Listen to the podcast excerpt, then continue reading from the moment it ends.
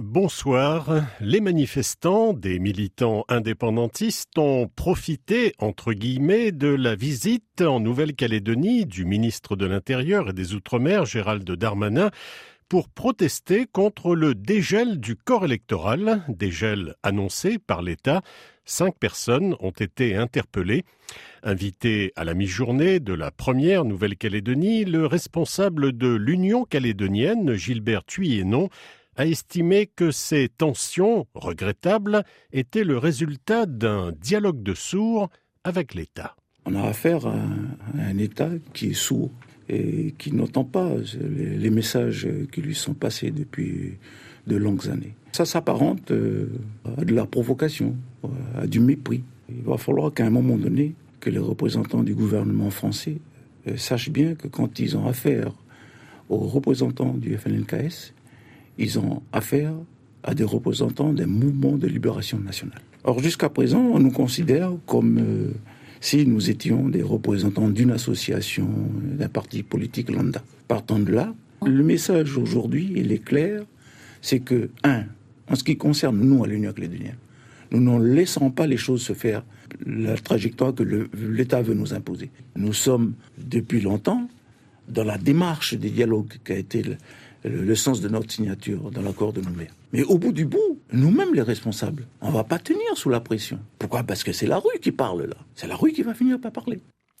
Changement d'océan et changement de sujet, les violences intrafamiliales seraient en constante augmentation à l'île de la Réunion.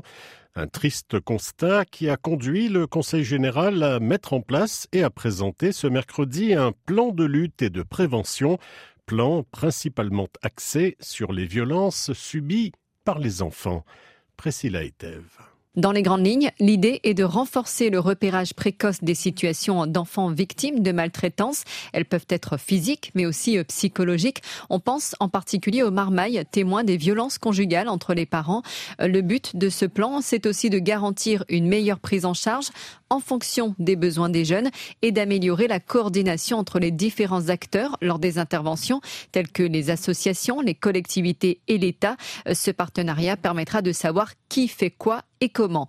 Euh, la lutte contre les violences intrafamiliales en direction des enfants est une nécessité dans cette société de plus en plus violente, ont rappelé euh, les autorités. Euh, selon les chiffres présentés par le président du département cet après-midi, Cyril Melchior, 6192 informations préoccupantes, autrement dit les cas de signalement de maltraitance, ont été enregistrés par la collectivité l'an passé. C'est donc 10% de plus qu'en 2022. Les mesures judiciaires, c'est-à-dire les placements d'enfants en famille d'accueil augmente aussi de 10%. Alors si l'ampleur du phénomène inquiète, cela prouve aussi que la parole de l'enfant se libère et que les actes malveillants sont de moins en moins tolérés. L'aérodrome de Miquelon est aussi vétuste que délabré. C'est en tout cas le diagnostic sévère porté par le maire de la commune de Miquelon-Langlade, au nord de l'archipel de Saint-Pierre et Miquelon. Selon lui, le désenclavement du village et le bon fonctionnement des évacuations sanitaires seraient menacés.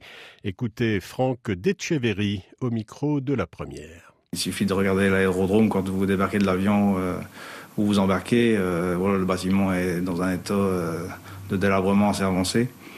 Et il y a aussi le matériel que les, agents de la DETAM utilisent pour déneiger la, piste ou assurer la sécurité incendie, qui est très vétuste. Euh, la plupart des camions ont plus de 20 ans. certains ont été donnés par l'aviation civile ou cédés à un primodique alors qu'ils arrivaient en fin de service sur Saint-Pierre. Donc la semaine dernière, il y a eu une autre problématique. Les deux camions qui servent à balayer la piste étaient en panne. Donc par chance, euh, le temps de cette panne, euh, la piste euh, n'était pas enneigée. Mais on sait, on sait tous les services aujourd'hui que, que, rend cet avion sur Miquelon, tant pour le, désenclavement que pour les évassanes. Il peut aussi sauver des vies.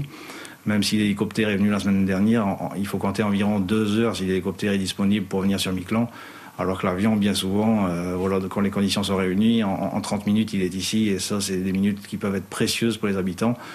Et je pense aujourd'hui qu'on est rendu à un point de non-retour avec cette, infrastructure de la collectivité territoriale. Et si jamais des investissements ne sont pas réalisés rapidement, euh, je pense qu'on atteindra un point de non-retour avec, euh, avec, cette infrastructure et, et l'avion ne pourra plus venir sur Miquelon.